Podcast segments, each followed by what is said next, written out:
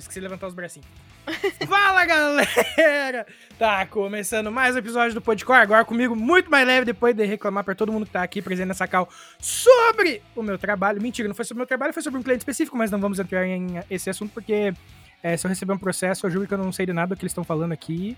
Foi eles que reclamaram, não fui eu, beleza? Vambora. É, mas tá começando mais um episódio do Podcore, seu eu, cara, eu não sei porquê, Fábio. Desde a última vez que eu me embananei pra falar isso, eu não consigo falar isso de uma forma natural mais. O Vai. seu podcast do universo do hardcore. Quase falei o seu episódio isso. do universo do podcast. Não faz nem sentido isso. o seu Vinícius do universo do podcast. Meu Deus, o que, que tá acontecendo comigo? Vamos lá. Mas enfim, tá começando mais um episódio do seu podcast do universo hardcore. E eu consegui falar isso rápido e eu tô muito orgulhoso. Mas eu vou dar uma desacelerada, porque se ninguém vai. Se ninguém não, se ninguém vai entender. Um okay. oferecimento áudios é, é, rápidos do WhatsApp. Ótima tecnologia. muito bom, muito bom, muito bom, exatamente. É, Fabinho, como é que você tá hoje? Conta pra mim. Frustrado porque eu esqueci de fazer post. ah, pra quem tá ouvindo, pode ser uma coisa muito bobinha, tá ligado? Mas enfim, eu, só, eu me cobro muito nas coisas que eu faço, eu me cobro muito. Mas, tirando é. isso, estou bem, estou bem. Estou descansando, terminando, baixando a adrenalina dessa semana, que, apesar de não ter sido tão intensa, aconteceu a semana, né? Então, sexta-feira é o dia que a gente dá aquela baixada de adrenalina e é isso. Mas tá tudo certo.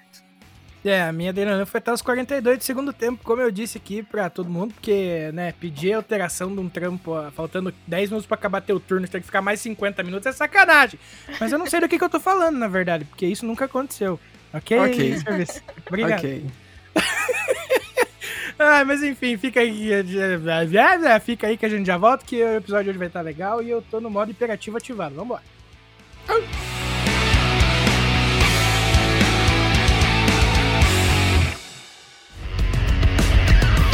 Fala galera, bora conhecer um pouco dos nossos parceiros? A Refuse, que é uma marca lá de Guarulhos em São Paulo, que desde 2017 cola junto com a galera do Underground, agora também cola junto com a galera do Podcore, demorou? E cara, para vocês ficarem inteirados um pouquinho do que vocês encontram na marca, vocês encontram camisetas, regatas, bermudas, shoulder bags, chaveiros, canecas e, mano, tudo isso que eu falei com uma estampa mais louca que a outra. E claro, com aquele precinho que a gente adora pagar num pano de boa qualidade. Demorou?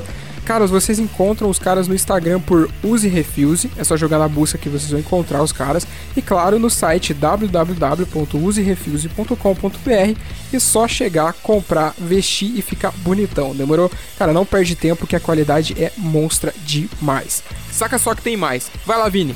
Tá procurando a camiseta da sua banda favorita? Ou então uma caneca estilosa, um moletom quentinho? Talvez até vários artigos de decoração para deixar sua casa maneiríssima? Então, o lugar certo para você é o Armazém do Rock, uma loja especializada em rock e artigos geek, além de outras paradas muito fodas. Para conferir o catálogo dos caras, é só colar no arroba Armazém do Rock e solicitar pelo link na bio. E ah, falando que é ouvinte do Podcore, você ganha 5% de desconto na sua compra. Tá esperando aqui quem ainda não foi dar uma olhada, hein? Agora sim, bora pro episódio.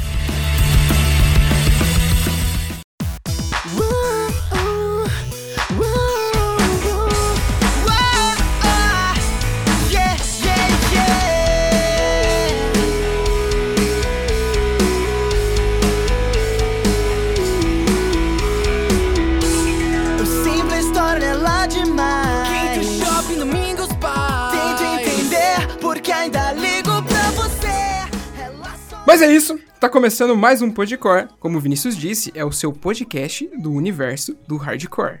É isso. E lembrando para você que tá nos ouvindo, que tá aqui com a gente, lembrando que a sua companhia, a sua amizade e a sua audiência, ó, eu estava esquecendo dessa última palavra, é muito importante pra Aí. gente. A gente não cansa de salientar isso, ok? E Vinícius, hoje o programa vai ser daqueles que a gente puxa a franja, assim, né? Tipo, puxa a franja, pá mete uma música triste, pá, tá ligado? Vocês vão entender mais ou menos no, isso no, no segundo bloco, não, eu acho. Se mete, se mete, uma música triste, no meu caso, é só dá play em qualquer música que salva do meu Spotify, né? Isso, exato, exato. Ah, no meu, eu, eu, eu, não diria que o meu é tanto assim, porque o meu, ele, ele divaga não, você entre... é da jabeira, você é da jabeira, Isso, cara. ele divaga entre você assassinando pessoas o e Fábio... você ficando triste por causa disso, é, tá o, o, Fábio, o Fábio queimava a igreja ouvindo Burzum. Isso é mentira. Eu já falei em live, já falei aqui que eu tenho medo de black metal. Mentira, não tenho medo, não, só não gosto. Novamente, se, se, se alguém for processado aqui, eu não sei de nada, isso é mentira, é uma piada. É um xiste. É um xiste. Exato, Fábio, exato. Fábio é um menino bom que não, fa, não faria mal pra uma mosca. Quer dizer, Mas isso é faria, mas isso a gente não conversa faria, num outro processo, beleza? Ah, vai se fuder. Mas enfim.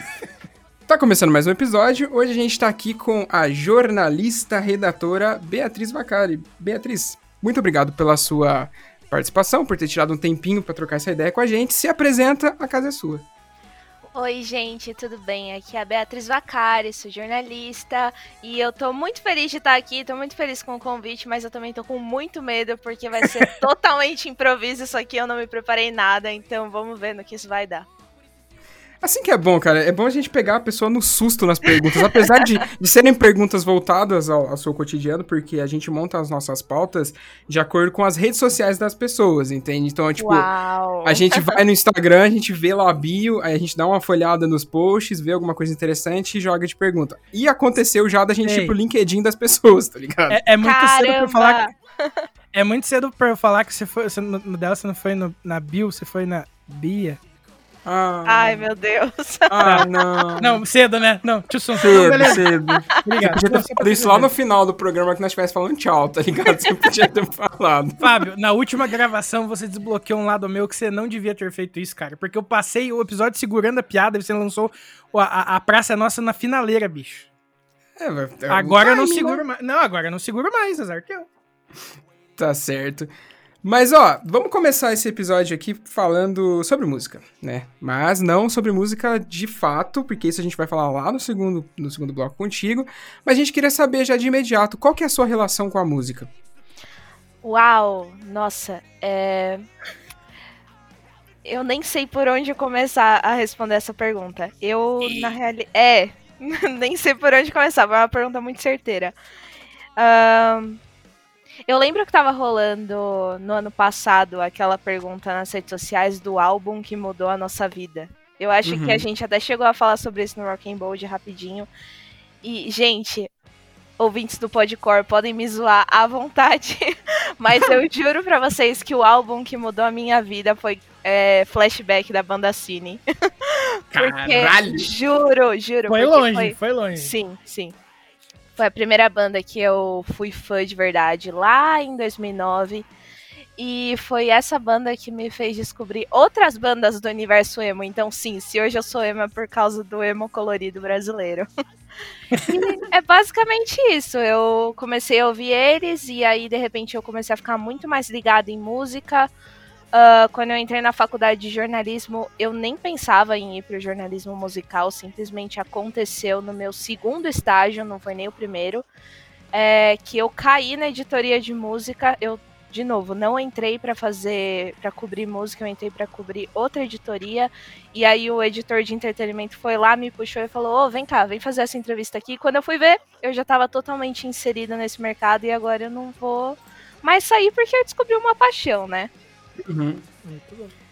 Pode crer. Mas, tipo assim, ó, pensando lá quando você era menorzinha, você consegue é, ter algumas memórias de com relação à música, relação a sons que, que a galera escutava, assim, que, tipo, te chamavam um pouco de atenção? Você consegue ter essa memória? Ah, com certeza. Eu. Aqui em casa, eu sempre cresci com os meus pais ouvindo CD à tarde, durante o final de semana, é, rádio no carro. Então, assim, sempre esteve presente na minha vida, mas nunca foi um negócio que eu tinha ido atrás até quando eu fiquei pré-adolescente. Ah, e quando eu era pequena, eu fiz dança, então, de uma certa forma, a música estava presente nisso também. Entendi. Outra coisa, é. Você falou que começou pelo emo, mais especificamente pelo cine, né? O emo colorido, digamos, né? Porque não é o emo raizão mesmo, né? Aquela parada que eu acredito que hoje é a tua paixão, né? No meio da música. É, mas só que você também ouve umas, umas berrarias aí, né? Você não, não fica só na tristeza. Como é que chegou isso também? Tipo, como é que aflorou esse lance? Tipo, foi só o horizonte percorrendo mesmo? Como é que rolou? Olha, eu não sei se o, se o meu início com as gritarias foi o mesmo das pessoas, porque a primeira vez que eu ouvi eu levei um puta susto. Eu tava na-. Tava navegando pelo YouTube e aí eu resolvi ouvir Sleeping with Sirens. Foi a primeira banda que eu resolvi ouvir que tem uns berrinhos aí. E nem é, tipo, na música inteira, como é banda de metalcore, né? É só um uhum. pouco. E aí eu levei um susto, eu falei, meu Deus do céu, o que, que é isso? Aí eu falei, tá, não gosto dessa banda. Aí eu troquei pra outra, aí eu falei, ah, deixa eu ouvir de novo. Aí quando eu fui ver, já tava apaixonada, já tava totalmente entregue, já tava indo em show do Motionless in White, já, uhum. já era, já era. E, o Motionless, eles, querendo ou não, eles juntam esses dois mundos, né, cara? Tanto o berro quanto o emo, principalmente até pelo jeito que os caras se vestem, se portam os caramba, né? Sim, totalmente. Foi um dos meus primeiros shows. Se não. Não, não foi. Não foi o primeiro porque eu fui no do Simple Plan em 2012. Mas uhum. foi um dos primeiros shows, assim, que eu já tava me, me conhecendo como uma pessoa que curte esse estilo de música. Legal. Eu, eu, tenho uma história parecida com. Porque assim, na época eu, eu sempre ouvi o, o, o nacional, assim, né? Eu, uhum. eu, eu via pop punk, assim, de estrangeiro e tudo mais, e punk rock. Aí, um belo dia, foi um amigo meu, Charles, falou assim: Vini, nosso guitarrista quebrou o braço, mano. Bora tocar no festival no lugar dele? Falei, vamos. Né, louco demitido? Falei, vamos lá.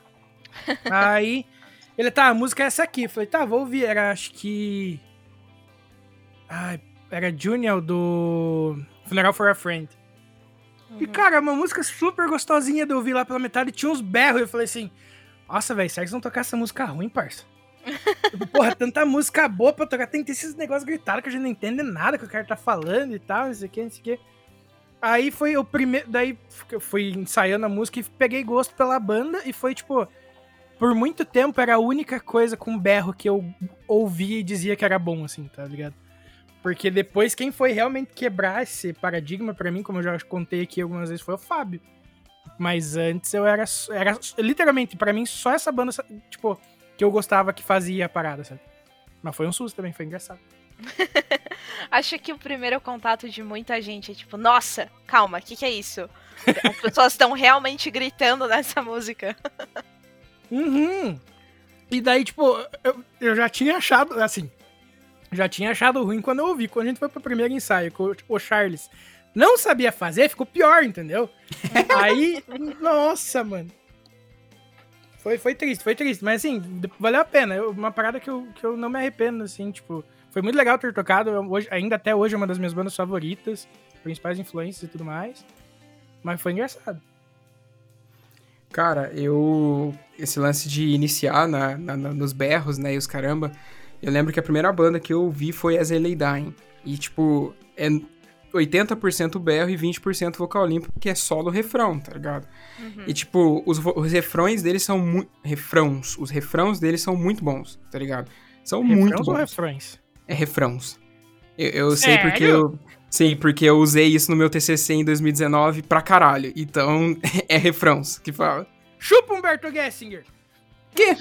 Ele, o engenheiro tem uma música chamada Refrões do Bolero, acho que. Refrão, ah, não, é Refrão de Bolero, tá no singular, desculpa. Hum. É, retiro a minha, a minha empolgação. Humberto Gessinger não me processa também, porque esse episódio já vai dar pano pra mão. Ok. mas, enfim, eu lembro que, tipo, eu ouvia o berro e tal, mas não era um negócio que eu ficava focado porque era uma parada que não agradava o meu ouvido ainda. Uhum. E eu acho que de tanto eu ouvir, o ouvido ele, ele tipo, amaciou e é virou uma coisa normal. E hoje em dia, hoje em dia não, né? Lógico, muito tempo já. É, eu passei a não ter mais esse lance de precisar que tenha vocal limpo na música para eu ouvir a música, sabe? Foi antes então... ou depois da casca da árvore? ah, velho, por que você fala essas coisas? Foi. Pera, deixa eu tossir, vou só mutar o microfone rapidinho. Cadê a porra, né? Voltei. Muito bom. Eu segurei, eu segurei a tosse, velho. Mas. E por que, que eu tô tossindo? Porque eu fui inventar de brincar de cantar errado aqui, mas enfim. É, foi depois. Foi bem depois. Bem depois. Então foi. Foi depois da árvore, mas antes da história que você vai contar no episódio 100. Ah, Vinícius. é, pode dizer que sim. É, Beleza. É, Não, sim. tranquilo. Não, eu só tô tentando visualizar. Você sabe que eu sou uma pessoa muito visual das coisas, assim, então. Tá, você não é visão, você é lazarento. Mas enfim. é, e, tipo, agora eu escuto, tipo, agora não, né? Depois dessa época que minha, minha, minha percepção ficou mais de boa, Eu escuto deathcore, death metal, todas essas paradas que é uma parada que não tem vocal limpo, em hipótese alguma. O máximo que tem é, tipo, aquele, aqueles versos da galera sussurrando ou falando, tá ligado? Antes de vir a, a pancadaria. Mas antes, cara, antes eu não ouvia. E, tipo, quando, por exemplo, tem, tem CD do Wesley Dying, que é usando eles como exemplo, que foi a primeira banda de berro que eu ouvi, que tem música que não tem vocal limpo. Eu pulava a música, tá ligado? Eu não ouvia ela. E aí, tipo, depois parando para analisar, essa, essa análise não é de agora, é de quando eu comecei a perceber isso, é, eu vejo, sei lá, mano, que, tipo, por que que eu fazia isso? Eu não consigo entender, tá ligado? Eu não sei se era, tipo, só um incômodo da parada ser berro o tempo inteiro, berro, berro, berro, berro, ou se era porque eu tava muito acostumado com escutar coisas que cantavam normal, entre aspas, tá ligado? Faz sentido. Eu tive essa época também que, que eu precisava de músicas com vocal limpo.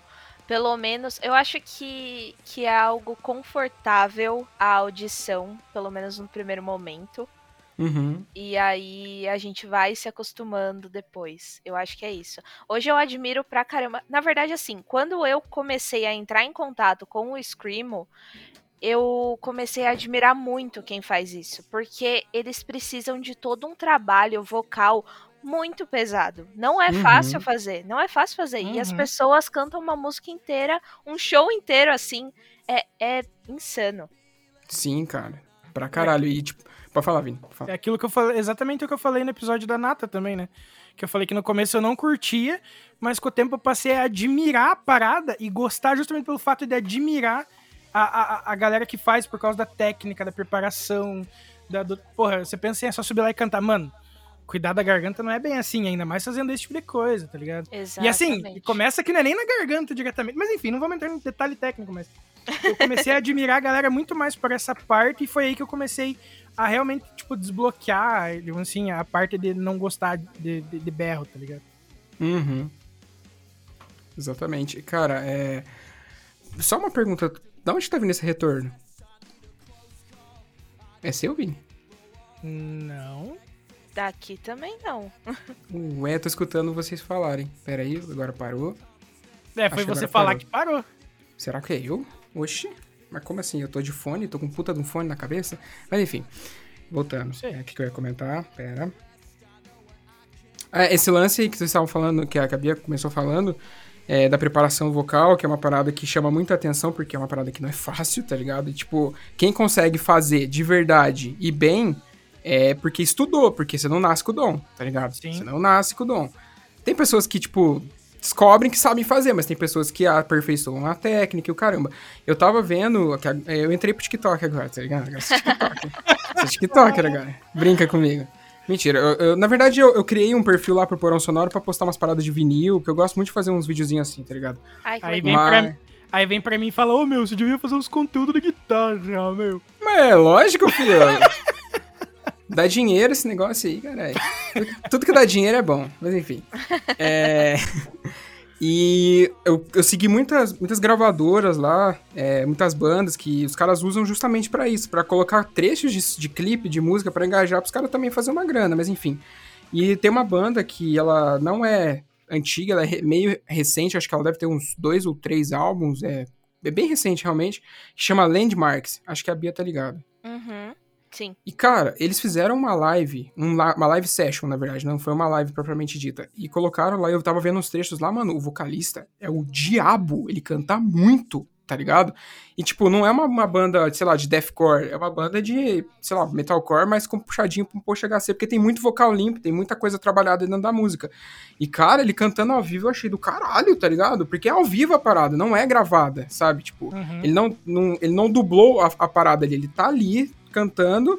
E, cara, é bizarro. Depois procurem lá o, o, o TikTok dele. Se, a, não sei se a Bia usa. O, o Vini baixou pra, pra me ajudar a ganhar um dinheiro. Usa meu código lá, você baixa o aplicativo e ganha dinheiro também. Mas enfim, procurem lá depois, cara. Eu não sei se tá no deles, propriamente dito, porque eu vi passando, tá ligado? Ou se é na, na, na gravadora deles, que se eu não me engano, é a, a, a Rise. Enfim, procurem. É muito bom. Muito massa. Eu acho muito foda quem sabe fazer. Cara, eu, porque assim, que nem eu falei, eu que. Eu, eu uso drive na voz e eu já faço do jeito errado e já, tipo. Ah, na época que eu era vocalista de uma banda, eu não aguentava, às vezes, um show de uma hora e meia, duas horas ali. Porque no final a voz ia esgarçando. Então, normalmente no final a gente colocava as músicas mais berradas, tá ligado? Porque você vai, vai perder, vai, vai perder pro final. Mas, é, tipo, eu acho muito foda, mano. Eu acho que eu não tinha parado pra pensar, tipo, talvez tenha sido esse o principal fator, na real, de, de da parada, sabe? Mas, de gostar do negócio, no caso. Eu falei e não disse nada, né? Mas tudo bem. Mas enfim, vamos voltar a falar sobre a vida da Beatriz. E cara, você também é redatora, certo? Sou. Exatamente. e você trampa ali pro canal Tech e também escreve pro Rock and Bold. Conta pra gente um pouco sobre isso. Uau, meu Deus, agora eu vou tagarelar e estourar o tempo desse podcast. Vamos! Bom, eu, como eu falei anteriormente, eu acabei caindo nesse mundo de cultura pop, música, enfim. É, meu primeiro emprego em redação foi no Jornal Destaque, é um jornal que ele era distribuído no Brasil inteiro, é, mas acabou fechando as portas no ano passado, bem no início da pandemia. E eu escrevia para o caderno de diversão e arte, que ele era mais voltado para música e cinema, e um pouquinho assim de programação de televisão, do que cultura geek mesmo. E eu acabei é, entrando muito mais na editoria musical, então praticamente tudo que eu assinei, tudo, todas as entrevistas que eu fiz foram é, com artistas musicais e eu acabei entrando nesse mundo. Aí uhum. quando eu fui pro Canaltech, eu entrei na verdade no Canaltech como social media, não foi como redatora. E acabei sendo notada por um dos editores lá do site, porque eu gosto muito de séries, gosto muito de filme. Embora o Canaltech não cubra música, eu falo bastante disso nas minhas redes sociais.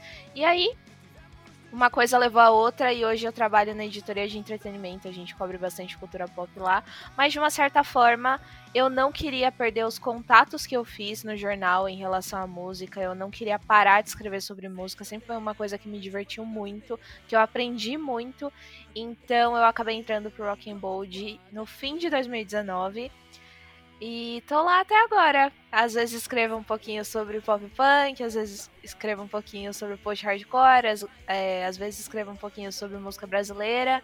E é isso, é uma forma de distrair a minha cabeça, sair um pouco desse mundo de cultura pop, de televisão, de cinema e focar numa das primeiras coisas que eu escrevi na minha vida. Que massa. Muito massa. E cara, esse lance de tipo trabalhar para um veículo e cobrir o lance de cultura pop.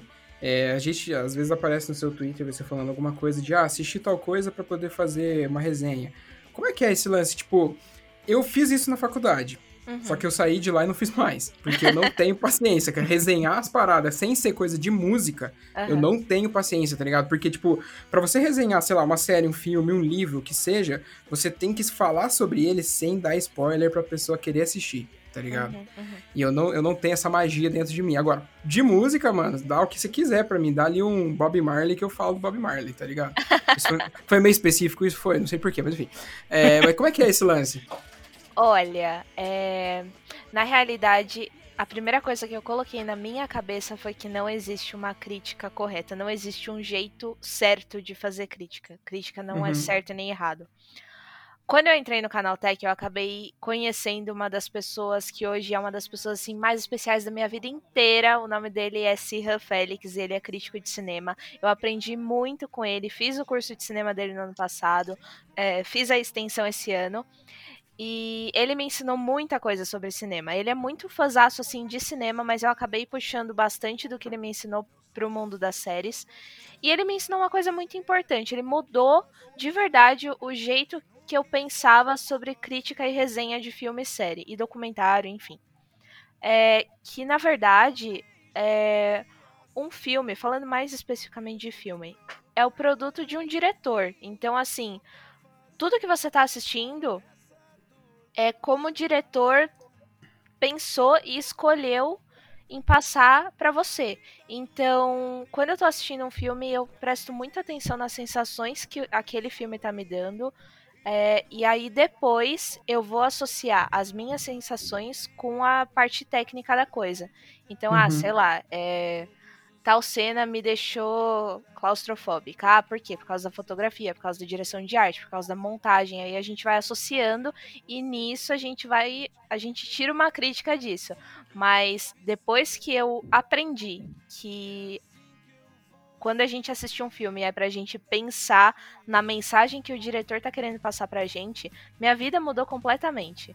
Porque uma coisa é você escrever uma resenha lá, ah, não, porque a fotografia é impecável, porque a direção de arte é isso, figurino é aquilo, blá blá blá. E a parte sensível do filme você deixa de lado. Então, eu, hoje eu não me cobro mais tanto com isso, eu sigo muito mais a minha intuição na hora de assistir alguma coisa e deixo a parte técnica para depois. Caraca. Caraca. E pensando em todos esses pontos que você disse, qual que foi o filme mais difícil que você já fez uma resenha lá pro canal Crack? Olha, é...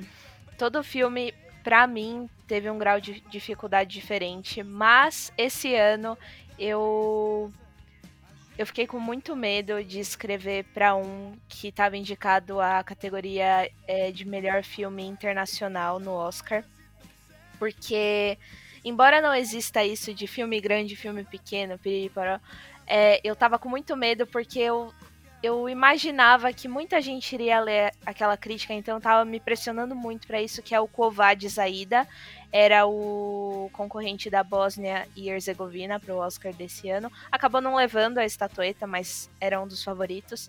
Uhum. E foi um dos filmes assim que eu assisti, eu tava pensando, meu Deus do céu, vai ser muito difícil escrever sobre. E no final das contas não foi. Eu acabei captando a mensagem que a diretora quis passar, e aí depois eu fui até trocar uma ideia com o Sihan, falar, olha, então, vamos conversar sobre o filme, eu achei isso, isso, aquilo.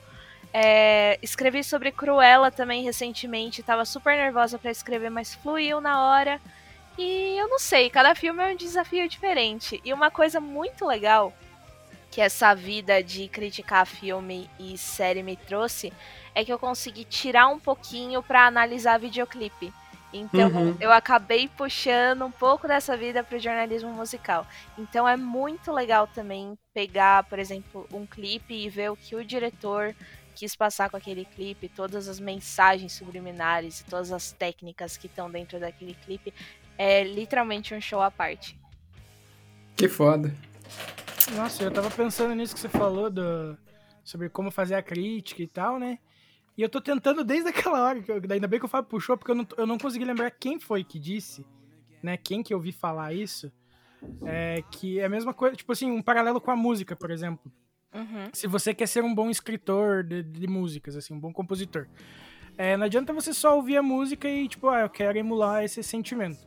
Você tem que pegar e colocar, às vezes, ser meio que matemático no rolê e colocar a música numa planilha. Por isso que eu queria lembrar um exemplo muito específico. Mas, tipo, colocar a música numa planilha, sabe? Tipo, ah, ele fala sobre tal coisa, daí aqui ele usa, tipo, um verso e um, um uma parte instrumental, não sei o que, não sei o que, não sei o que.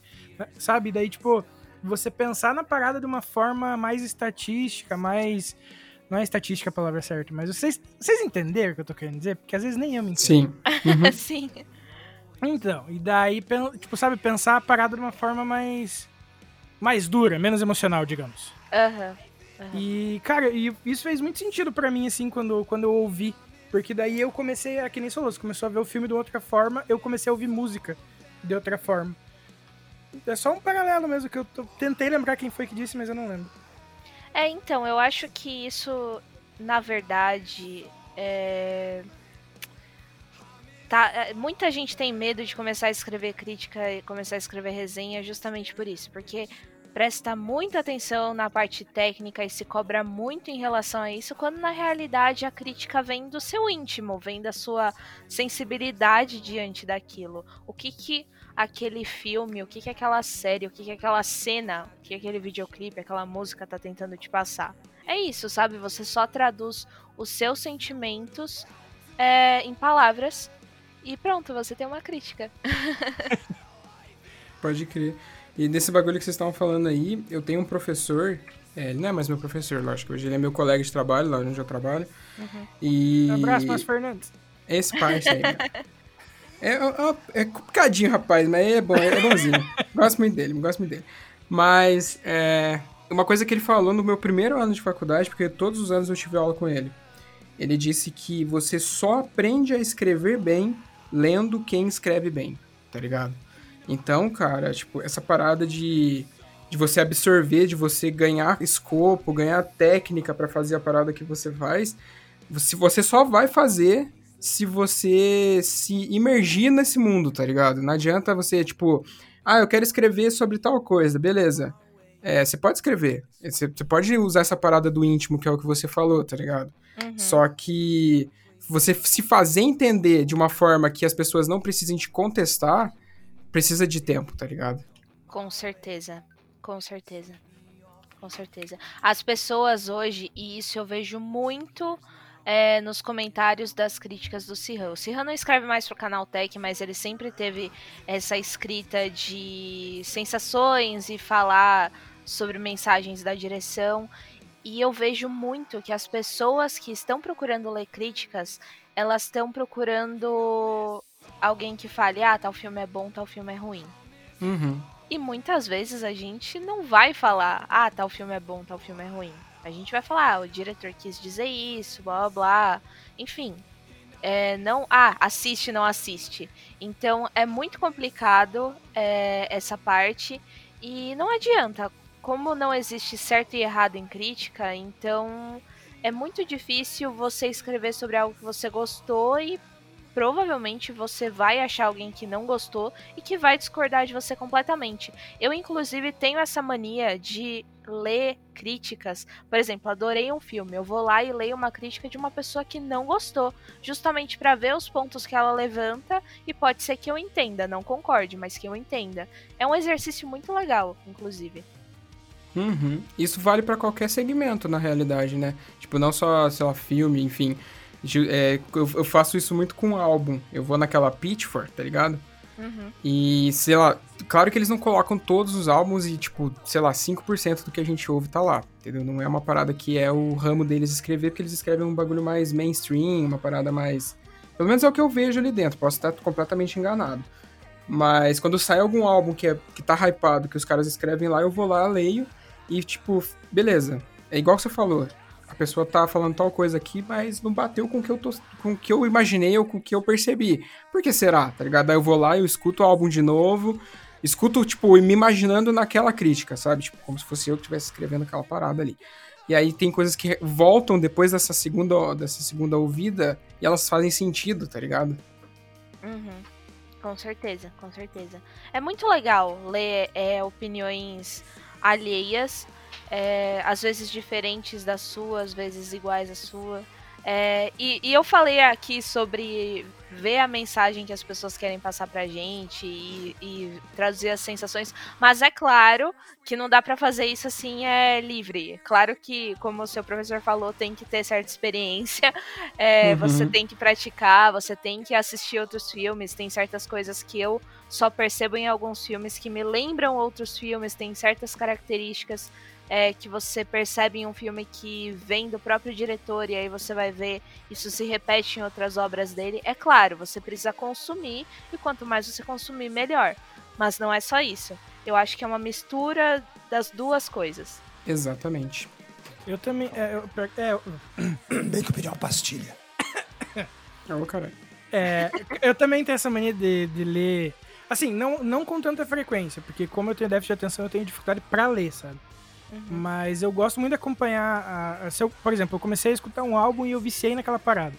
Eu vou ver é, crítica. Que, por exemplo, se é algo que eu realmente gostei e é totalmente fora da curva no meu ponto de vista, eu quero ver o que, que as outras pessoas estão dizendo. Porque se eu viciei na parada, eu vi de um jeito que provavelmente se chegar e falar, ah, ele é ruim por causa disso, eu vou dizer, putz, sabe que eu não percebi? Então eu tento tirar a minha visão da, da, da pessoa cega de quem tá inserida, sabe? Para conseguir enxergar enxergar o todo, porque às vezes você, é, mas tem esse vacilo aqui em tal lugar, você, putz, pior que eu acho que realmente isso aqui dava para, é, né, tipo, é um ponto a ser levado em consideração e tal.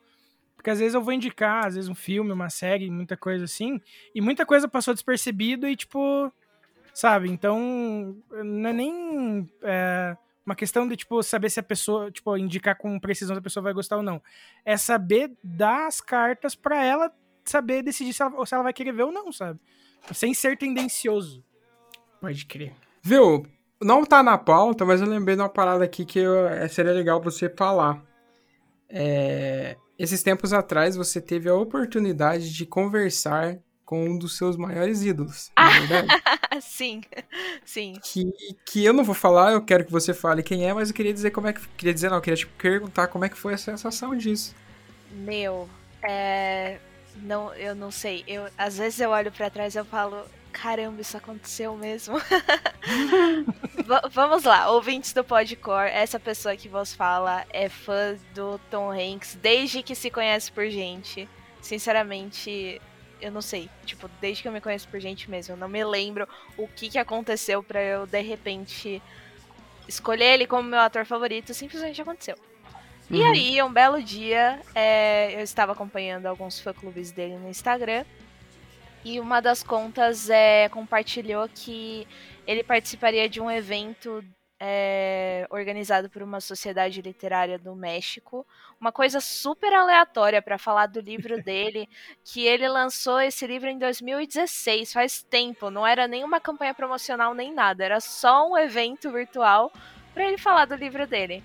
E, bom, para todo mundo que já usou o Zoom, vocês provavelmente sabem que quando um evento é fechado, você só assiste o Zoom lá e e as telas, você não tem como participar daquilo, né? Você só fica assistindo como se fosse uma palestra mesmo. Uhum. E eu tive que pagar, enfim, era uma coisa totalmente fechada, uma ocasião totalmente fechada. E aí eu tava lá assistindo, eu tava assistindo enquanto eu fazia outras coisas, porque eu tava muito ocupada naquele dia. Foi assim, insano. E ele ficou tagarelando bastante com a mulher que estava organizando, falou super sobre o livro. Para quem não sabe, é, isso inclusive é uma das curiosidades sobre Tom Hanks, que ele é viciado em máquinas de escrever, ele tem uma coleção sobre máquinas de escrever, e o livro dele, inclusive, é isso: é uma coleção de contos que a única coisa em comum entre esses contos é que eles giram em torno de uma máquina de escrever. Caraca! É. e ele tem uma coleção na casa dele. Ele até, nessa palestra, ele tava na frente da coleção da, das máquinas dele. É muito, muito legal. Ele já participou de diversos documentários sobre. Enfim, é uma característica dele que, que acaba destacando ele e ele acaba sendo convidado para vários eventos para falar sobre isso.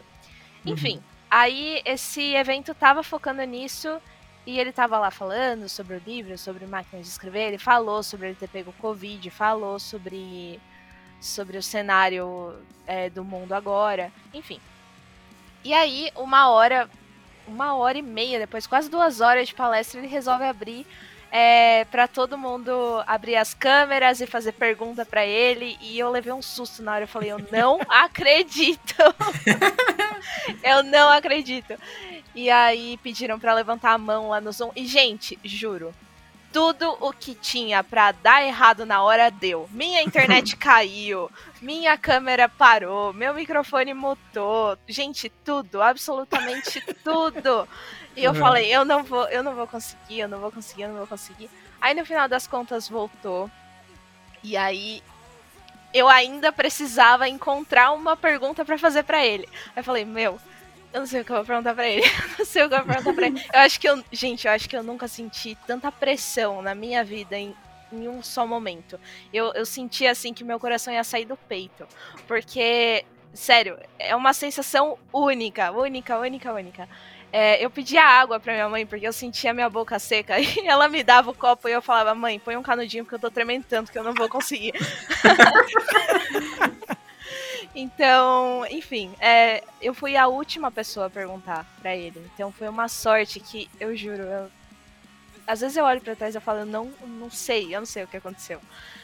Anyways, eu, o que eu perguntei para ele, na hora eu lembrei que um dos últimos filmes que ele fez, que foi o Greyhound, foi um dos primeiros filmes é, do início da pandemia que, foram, que foi vendido para serviços de streaming. É, Greyhound uhum. é um filme de guerra, ele roteirizou esse filme, inclusive. Ele estrelou e roteirizou. E em algumas das cenas, é um filme que se passa durante a Segunda Guerra Mundial, enfim. em alguma das cenas apareciam palavras digitadas exatamente como máquina de escrever na tela, para falar o local que aquela cena estava passando, o horário, o que estava acontecendo. É um filme assim meio parado porque ele se passa inteiro dentro de um comboio. Uhum. Mas ele, ele é de guerra, então ele acaba tendo a sua movimentação por causa das cenas de ação tal. Então é muito importante é, que o diretor é, ambientasse o espectador na hora, porque parece que o tempo não passa. Enfim, aí tinha essa característica, aí eu falei, ah, eu vou perguntar para ele, que se dane.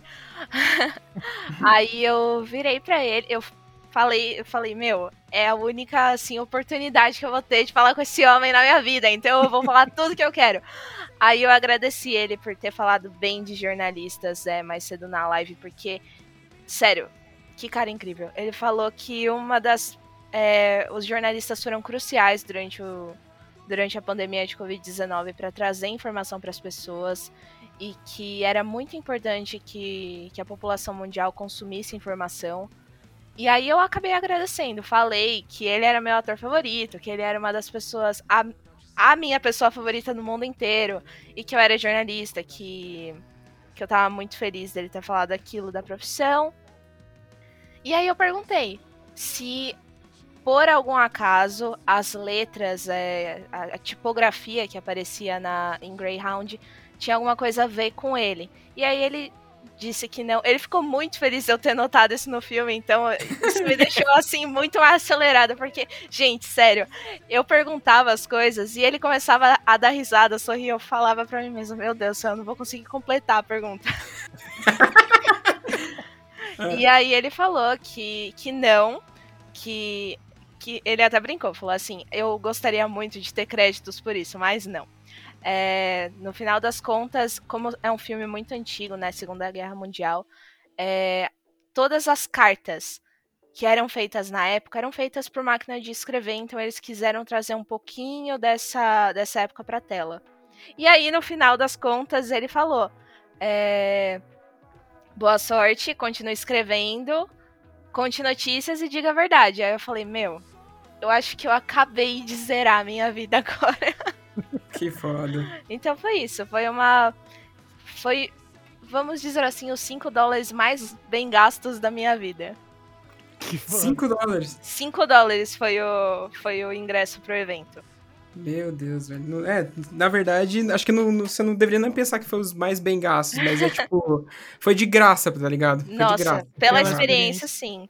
Mas uhum. pra ser bem sincera, gente, podia ser, sei lá, 40 dólares, eu acho que eu, eu iria, sabe? Porque uhum. ele não é muito ativo nas redes sociais, justamente por causa das eleições norte-americanas, porque muita gente que apoia o Trump começou a cair em cima dele, porque eu não sei se vocês sabem, mas o Tom Hanks é um dos fundadores daquele partido. Daquele partido, não, daquela organização When We All Vote, que uhum. é uma uhum. organização que visa incentivar a população norte-americana a votar, a se registrar e votar, já que o voto lá não é obrigatório. Isso, isso torna ele um democrata, né? E aí uhum. as pessoas caem em cima dele. Já inventaram inúmeras teorias sobre ele só porque ele não gosta dos candidatos republicanos. E aí ele parou de usar as redes sociais. Aí eu falei, meu, é, sei lá, o primeiro conteúdo inédito que eu vou ter dele em meses. E ainda bem que eu fui, né? uhum. Imagina só se você tivesse só, sei lá, ah, na próxima vez eu vou, tá ligado? Não, não, não. Peguei a, uh, peguei a oportunidade e falei, vamos nessa. Que foda, que foda. Ah, tocando o baile aqui na pauta, né? ah, indo pra completamente outro assunto, bicho. Nossa, agora vai ser aquela aquele quebra-clima, né? Ela toda emocionada falando e daí eu, tipo, mudar diretamente, eu, totalmente de direção. Mas enfim. Ah, Não tem problema, vamos lá. Você é entusiasta da, dos cafés diferenciados, não é mesmo? Ah, sou. E como é que começou isso, assim? Porque, né, pelo, por exemplo, eu tenho uns amigos que têm vício em café que começou pela quantidade de tempo que eles trabalhavam, eles resolveram sentir prazer em tomar café e não apenas é, usar aquilo como, tipo, putz, eu tenho que tomar café porque eu preciso trabalhar, tá ligado?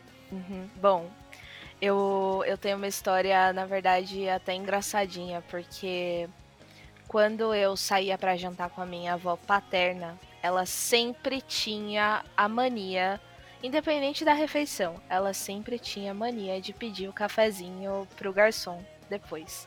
E eu uhum. achava aquilo muito chique. Aí eu falei, quer saber, eu vou ser igual a minha avó, então eu vou passar a tomar café também. Aí eu comecei a pedir café depois das refeições. Na hora a gente faz aquela careta, né? Aquele café extra forte. Meu Deus do céu. E aí. E aí eu fui, eu fui descobrindo esse mundo depois, né? Eu, eu entrei, né? Comecei a trabalhar com 18 anos e aí a vida começa a ficar muito mais pesada, e aí a gente vê que precisa de café, né, todo dia, porque antes eu só tomava de manhã. E aí depois eu passei a tomar depois do almoço, passei a tomar à tarde. Quando eu fui ver, eu tava tomando café três, quatro vezes por dia. E aí, depois eu comecei com o meu próprio dinheiro, né? A gente vai, vai trabalhando, vai ficar, uau, eu tenho dinheiro para mim, então eu vou usar como eu quiser. Aí eu comecei a conhecer lugares diferentes, é, comecei a visitar cafeterias e aí eu fui descobrindo que café é um mundo mágico e, e tem muito mais coisa para ser descoberto do que a gente imagina. Quando eu entrei no jornal, inclusive, é, eu não tava lá nem uma semana, já me mandaram para uma viagem de imprensa para as fazendas da Otávio Café lá em Minas Gerais é, para acompanhar o processo desde o plantio até a torrefação, até embalar o produto. Então, eu, eu acabei descobrindo que existem né, qualidades de café, que os cafés são separados em níveis de qualidade, que isso é um processo assim muito, muito, muito é, perfeccionista. São vários elementos que são analisados por associação pela pela ABIC, Associação Brasileira das Indústrias de Café, e por uma organização internacional que eu não vou me lembrar o nome. Então, assim, o café, ele é dividido entre tradicional, entre superior, gourmet e especial. E aí tem várias características que a gente tem que analisar na hora de, de tomar, de fazer. E aí a gente vai descobrindo métodos de preparo, não é só o coado na melita que existe, enfim é um mundo assim inteirinho. E aí, quando eu fui ver, eu já tava totalmente entregue, tava comprando café especial aqui em casa, tava testando novas formas de fazer. E aí, esse ano, eu fui atrás de, de tentar me profissionalizar um pouquinho. Aí, eu fui fazer curso de barista. Eu quero agora tentar seguir isso como um hobby. Quem sabe uma carreira paralela, não sei. Uhum. Mas é isso. Eu acabei descobrindo, assim, um mundo totalmente novo. E é, é, é, muito, é muito legal, assim, é, aprender mais sobre uma coisa que está muito presente no dia a dia dos brasileiros. Exatamente. Cara, eu não sou fã de café. Quando eu tomo, ou é porque eu tô com vontade, tá ligado? E eu só tomo com leite, não tomo puro. Ou eu, quando eu tô com vontade, ou quando eu tô com muito sono, tá ligado? E uhum. tipo, eu preciso acordar e aí eu vou lá tomo um copinho daqueles descartável de, de café e acorda, tá ligado? O problema é tomar essa parada com o estômago vazio, porque daí dá uma, dá uma brisa maluquete, né? Dá, dá, uma, dá uma acelerada, já fiz isso uma vez, quase passei mal, mas enfim. É, mas uma coisa que me chama muita atenção é esse lance da galera tomar café gelado, cara. Principalmente aqueles, como é que, frappuccino que fala, né? Sim, é, é, Com a vinda do Starbucks para o Brasil, houve uma glamorização, né, desses cafés que parecem, visualmente parecem milkshakes. Uhum. Mas tem outras formas também de tomar café gelado. Eu gosto muito de tomar um que se chama Espresso Tônica, que é água tônica com um shot de café expresso e às vezes colocam uma rodela de limão, dependendo do lugar que você toma, eles colocam limão, às vezes colocam laranja. Tem também o café coado no suco de laranja, tem diversas formas de tomar café gelado. Pra dia quente é a melhor coisa. Caramba, mano, esse tônica aí eu achei interessante. Eu sou apaixonado por água tônica. É muito bom. Eu sou mais fã de espresso tônica do que dos frappuccinos, porque frappuccino, ao meu ver, ele mascara um pouco o gosto do café dependendo do sabor que você pede. Porque tem muito leite, tem muito chocolate, tem muito isso, tem muito aquilo. O espresso tônica não. Espresso tônica é quando você quer sentir o café mesmo, só que, sei lá, tá um dia quente, você não tá afim de tomar, tomar algo muito quente, tá afim de tomar uma coisa mais gelada aí. É, assim, a melhor pedida que você vai fazer. Uhum.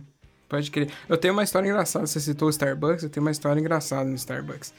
É, não, é, não é engraçado, é bobinha, mas enfim. É, em 2011 eu fui em São Paulo, né, capital, pra um show no Carioca Clube, que se eu não me engano era The Devil Wears Prada, Architects e Whitechapel. Era um Ai, festivalzinho que da... inveja, meu Deus do céu. Cara, foi um dos melhores shows da minha vida. É, na época que a, a Liberation ainda fazia show de metalcore, tá ligado? Uhum. Que agora eles não fazem mais, porque deu uns pepinos, mas enfim. É, e aí, antes de começar o show, a gente saiu, eu fui com um amigo meu aí de São Paulo, e a gente foi no shopping... Qual que é o shopping que tem do lado do Carioca Clube? Esqueci o nome. É o Eldorado, não é? Isso, isso, Eldorado, exatamente. A gente foi ali pra, pra comer, antes de ir pra fila. E aí ele pegou. Eu nunca tinha ido no Starbucks, eu via na internet, os caras, porque foi mais ou menos nessa época que teve o boom no Brasil, né? Aham. Foi 2010, 2011 ali. E a gente passou na frente de um, eu falei pra ele, ah, vamos entrar aqui e ver? E aí a gente entrou, pá, sentou, pedimos um, um desse frappuccino aí pra tomar. Aí eu, tomando a parada, conversando com ele, eu viro, tipo, meu tronco pro lado, na mesa do lado tá o PC Siqueira e o, aquele Diego que fazia vídeo com ele bem nas antigas, sabe? Sim, sim. Estavam os dois sentados ali e eu, tipo. E na época ele tava hypadão, porque ele era um dos primeiros youtubers e não sei o que, papá. Aí eu olhei pro meu amigo e falei, é ele mesmo? Ele falou assim, não, é ele, ele vem direto aqui. Deu, caralho. Eu fiquei em choque, tá ligado? Porque, tipo, eu sou do interior, eu quase nunca tinha saído da minha cidade pra nada. A minha primeira, uma das primeiras viagens sozinhas que eu fiz pra São Paulo, capital, foi essa, pra assistir esse show, tá ligado? 2011 ali. E aí eu olhei aquele cara, tipo, hoje em dia eu quero distância desse cara, porque esse cara é um bosta.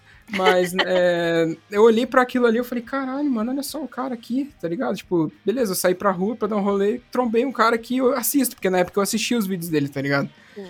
E eu achei muito louco isso. E essa foi a minha experiência com o youtuber, que hoje em dia eu quero que ele vá pra cadeia e fique, oh, vai. Nessa altura, as faixas gravadas cortaram e ficaram quase impossível de entender, mas foi papo muito massa sobre café. Fique aí com a parte onde o áudio volta ao normal. Hoje eu tomo café mais assim pra. De verdade, gente, eu tenho abstinência se eu não tomar. De verdade. Se eu não tomar assim.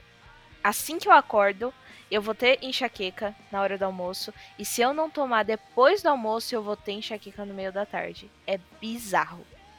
Caralho, velho. É, o organismo acostumou, né?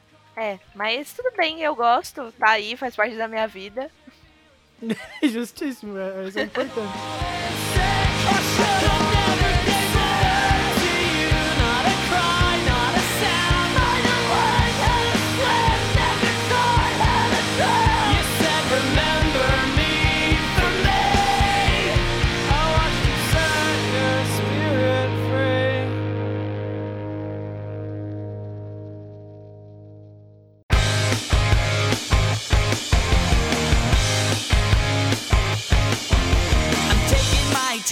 I'm trying to leave the memories of you behind. I'm gonna be fine as soon as I get your picture right out of Então agora que a gente já falou um pouco sobre a sua vida pessoal, a gente, né, você falou brevemente ali o seu, a sua relação com a música, enfim.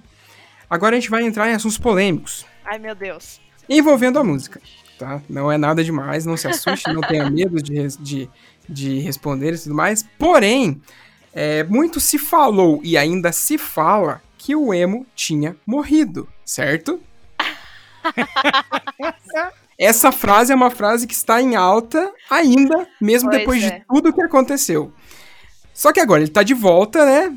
E ele nunca esteve fora de, do radar, mas agora as pessoas acham que ele está de volta. Qual- Qual que é a sua opinião sobre isso? Olha. o emo nunca morreu. Eu, eu inclusive, dei, eu dei uma entrevista ontem pra uma, pra uma menina que tava fazendo um trabalho sobre isso pra faculdade. E ela falou: Ah, o que, que você tá achando? Gente, não, nenhum artista tá revivendo o emo. O emo, na realidade, o pop punk tá voltando um pouco pro eixo comercial por causa de artistas que estão pegando características e elementos do pop punk e trazendo pra música deles. A própria Olivia Rodrigo fez isso numa das músicas dela, o MGK fez isso no último álbum, o Mutsun, é, o Young Blood. Isso não quer dizer necessariamente que eles estão revivendo o emo, eles só estão é, trazendo esses elementos para o trabalho deles de uma forma que a cena volte a ficar um pouco mais nos holofotes. Mas, na realidade, é, desde 2010, o emo vem crescendo absurdamente. O fato da- das plataformas de streaming musicais terem crescido tanto abriu margem para muita banda começar a, a trabalhar independentemente. E isso abriu, assim, uma série de artistas. A gente tá descobrindo um monte de banda nova de diferentes países. Isso que eu acho mais legal. Não é só banda dos Estados Unidos, não é só banda canadense. É banda, sei lá, da Suíça, é banda da Austrália, é banda do Japão. Então, assim, um negócio super legal. Só que, é o que eu falei ontem, inclusive nessa entrevista. É, quem acompanha o que as pessoas gostam de chamar de música emo, quem gosta ou ouve as músicas do início dos anos 2000, que, que era legal, tocava no rádio, fazia sucesso, e não acompanha o que tá acontecendo hoje, ou a pessoa tá prestando atenção mais nesses artistas novos tal, e aí tá falando, ah, não, agora o emo reviveu. Não, ele sempre esteve aí, só que ele nunca esteve nos holofotes. Uhum. É, e é Exatamente. foda, porque a galera não acompanha, né? Então fica aquela coisa de, ah, tá fora do mainstream, morreu. Se não tá no Uhum. mainstream, tá morto. Porque, né? a a- tem muito disso de só interessa o que tá, tá na mídia, né?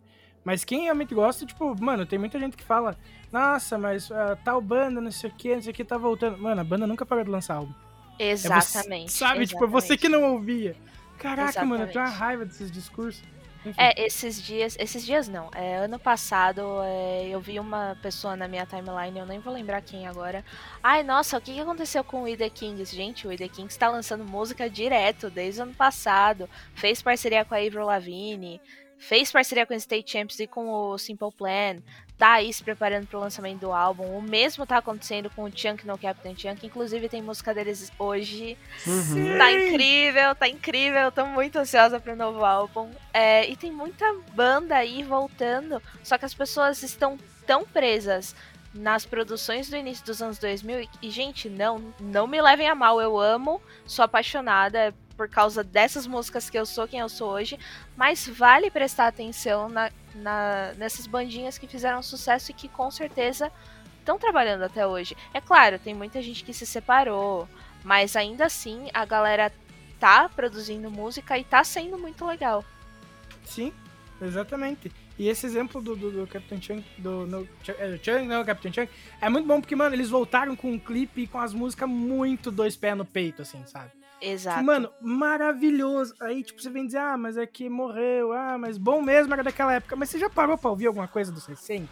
Tipo, você acompanha a galera no pós é, é, é, mainstream? Você sabe? Porque senão você só, tipo, curtia porque tava, tava lá, tava em. Todo mundo tava falando, você queria participar do rolê, mas você não, não curtia a parada em si. Exatamente. Eu tenho quase certeza que isso vai rolar com o Simple Plan. Porque o Simple Plan não é, lança um álbum desde 2015. E eles estão aí falando do sexto álbum, isso e aquilo. E o sexto álbum, de acordo com eles, vai puxar muito mais pro No Pads, No Helmets, Just Balls, que era quando eles estavam bem pop punk mesmo. Uhum. E, e com certeza vai, vai ter gente falando, ah, o Simple Plan morreu, o Simple Plan voltou e que sei lá o que. Eles nunca foram embora, né? Mas a, a galera não Aham. acompanha. então fica difícil, fica difícil. Mas tem muita gente legal surgindo agora, meu. Muita gente legal. Teve muita banda. É, é isso que eu gosto nessa era nova digital. Muita banda que não tem gravadora e que tá fazendo um som muito bacana, tá lançando o álbum de estreia agora com, com as redes sociais, com as, plata, é, com as plataformas de streaming, é, não é necessário para as bandas terem cópia física dos CDs, então fica muito mais fácil de produzir, Uhum. muito mais barato. E tem muita gente por aí fazendo um som muito bacana. Então, assim, o pop punk tá muito longe de morrer. Pelo menos enquanto essa galera ainda tiver é, história para contar. Exato. E também vai da pessoa que se interessar em. Tipo, eu gosto do estilo. O que mais que tem sobre isso? Porque, por exemplo, a, que, que eu acho que eu já comentei aqui no episódio da Nata também. Que eu tô com, com um novo vício, uma nova paixão, que é o Midwest Emo, tá ligado? Que era uma parada que eu achei que era muito o estilo do Hot Mulligan, sabe? Tipo, ah, é o jeito deles de fazer o som. E não, é um gênero como um todo. E, cara, E é bem isso que você falou, né? é, tipo, bandas faz- gravando de forma independente e tudo mais. Tem uns sons que você vê, tipo, cara, essa mixagem não tá uma mixagem profissional, mas é o estilo dos caras e tem um charme muito foda isso, sabe? É, é muito eles, você escuta e você sabe quem que é, Uhum. sabe como? E, nossa, eu tô muito viciado nessa parada, muito, muito mesmo, assim. Ah, eu acho que eu tava inclusive falando isso, isso ontem. É, é bizarro como. Falando mais do pop punk especificamente, ele se divide em diversas vertentes conforme o tempo passa. A gente tem o pop punk Blink 182, Sum 41, é, essa galera que, que fez bastante sucesso no início dos anos 2000. Que virou a década, consideraram pop punk underground, né? Uhum. Underground não, desculpa, old school. Isso. E aí depois veio o Underground, que aí veio com essa nova safra, é, State Champs, Real Friends, Neck Deep. E agora, com essa galera que tá é, utilizando características do, do pop punk pra fazer as próprias músicas, tipo MDK, enfim. é, eu e a minha amiga, a gente tava até conversando, a gente resolveu chamar isso de pop punk revival. que, que não é necessariamente pop punk, mas leva grandes características desse gênero. Exatamente. E uma coisa, é, por exemplo, no início da sua fala você citou o MDK, né? Uhum. Que é um artista de rap desde o seu início até o último álbum que ele lançou, né? Que provavelmente, sei lá, o que, que aconteceu com esse rapazinho, né? E, não sei, eu, Conheceu eu acho o que... Travis do Blink-182.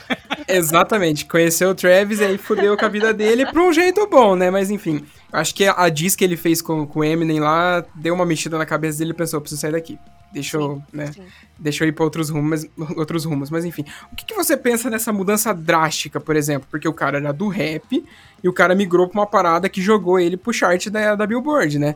O que, que você pensa disso? Ah, eu gosto quando os artistas tentam experimentar. É, é- fica chato quando você ouve um, um artista e todo o álbum parece a mesma coisa. E eu acho que ele se deu bem, eu gostei bastante do, do álbum novo dele. É, não é a primeira vez que isso acontece, né? Tudo bem que canceladíssimo, mas eu vou usar o Ronnie Redick de exemplo. Que Aham. ele começou, ele começou nas gritarias, depois ele come, depois ele foi pro rap, né?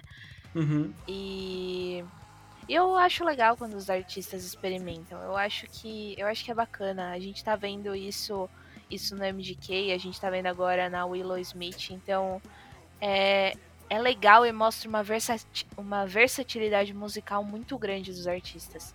Exatamente. Eu costumo falar desse lance sempre citando o Bring Me, né? Porque Sim. Eu acho que uma das mudanças mais drásticas de som e de direcionamento que aconteceu na última década, né? Porque o bagulho, acho que foi 2019, o Amo, se eu não me engano, né? Acho que é 2019. Ah, sim, foi em 2019. Isso. Foi com eles, tá ligado? Os caras, tipo, tinham o lance do emo aflorado pra caralho, e daí, tipo, do nada.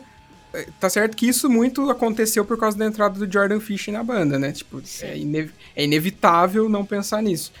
É, mas, a- o- tipo, é louco você ver justamente esse lance, que, tipo, o horizonte da pessoa, ela expande de uma forma que ela pensa, por que não tentar explorar aqui?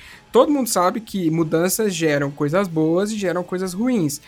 E, tipo, eu penso que pra eles, no ponto negativo, é que muita gente parou de acompanhar por causa da mudança, tá ligado? Que tem os fãs xiitas que, não, o Bring Me The Horizon vai até ali, sei lá, até o There's a Hell, tá ligado? Que é o último álbum realmente Sim. berrado dos caras. Porque o Sim. Sempiternal, ele é mais, mais, tipo, emocional, mais passional, porque ele, se eu não me engano, ele conta muito... É nesse ou é no Death the Spirit que ele conta muito aquele vício que ele tinha naquele remédio? Acho que é no Death the Spirit, se eu Eu acho que é no Dead Stay Spirit que foi quando a sonoridade deles começou a mudar um pouco. Começou Isso. a ficar. Como que eu posso dizer? Começou a alcançar mais públicos, mais público justamente porque não era 100% grito. Uhum, é, exatamente. O, o Sempiterno era o pulinho da ponte e o, Uhum. o Death the Spirit era eles caindo já. Mas enfim, é, eu acho muito louco isso e eu, eu linko com bastante banda. Até fiz um vídeo no Porão Sonoro sobre isso, que é uma banda que eu sou muito triste por ela ter mudado de gênero. E tipo, quem ouve o podcore, quem lê as coisas que eu escrevo, quem conversa comigo, tá cansado de ouvir isso, tá ligado?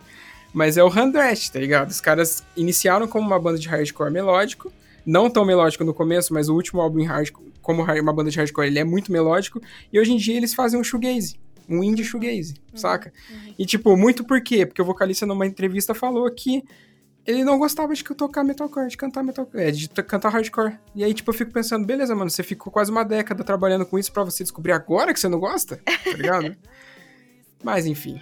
É complicado. Assim, é, eu acho válido mudar, principalmente quando existe esse, esse desgaste vocal da- dos artistas.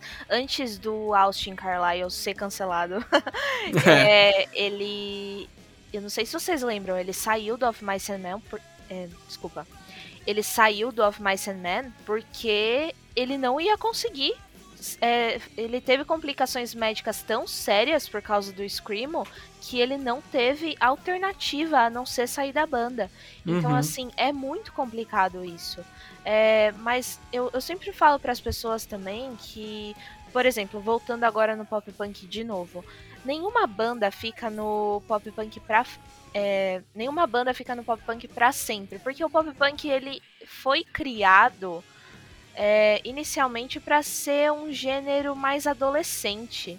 Uhum. Ele, ele foi criado quando quando as bandas não queriam falar sobre política e causas sociais e sei lá quebrar ônibus e tacar fogo em político, enfim. é, quando as bandas queriam falar sobre, sei lá, nossa, que merda que às vezes é se sentir deslocado no mundo, ou nossa, acabei de sofrer minha primeira decepção amorosa, como é ruim isso. Então, o pop punk surgiu nisso e, e são problemas assim que de uma sob uma certa ótica é, são simples, mas é, muita gente passa por isso numa fase da vida muito específica. Então, citando Simple Plan de novo, é, eles tinham 20 e poucos anos quando eles lançaram o primeiro álbum, e aí, beleza, I'm Just a Kid and Life is a Nightmare, e Sorry I Can't Be Perfect. Gente, é uma. São músicas que muita gente se identifica numa faixa etária da vida. Mas é claro que hoje os caras estão com 40 anos, eles não vão cantar como é uma merda ser adolescente. Então, assim, eu acho que é um gênero muito passageiro nas bandas. Eu vi isso acontecer de novo em 2014 com a Five Seconds of Summer, que foi uma banda que, inclusive, é, trouxe influências do Blink-182, do Good Charlotte, do Simple Plan, do All Time Low para os primeiros álbuns. E a partir do terceiro álbum, eles mudaram totalmente a sonoridade, começaram a surfar mais ali no pop e continuou um negócio muito legal. Mas por quê? Porque eles amadureceram e não dá pra ficar cantando sobre problema adolescente pra sempre. Então, eu acho que é legal quando o artista muda, mostra certa maturidade, mostra certa versatilidade musical. E, e é isso. É, se for agradável aos ouvidos, é sempre bem-vindo. Exatamente. Uma parada que você citou sobre é, o pop punk ter sido feito pra ser música de adolescente, a gente consegue ver essa parada indo por água abaixo, digamos assim, com álbuns como o Nine sendo lançado, tá ligado? Sim. Eu não sei, se- não sei a sua opinião sobre o Nine, mas eu acho o Nine um fracasso, tá ligado? Olha, eu. Meu, é difícil, porque eles colocaram tanto hype nesse álbum. Eu lembro que eu escrevi, ai, a gente tem 70 músicas escritas pro próximo álbum. Eu falei, nossa, vai vir bom, né? O negócio. Aham.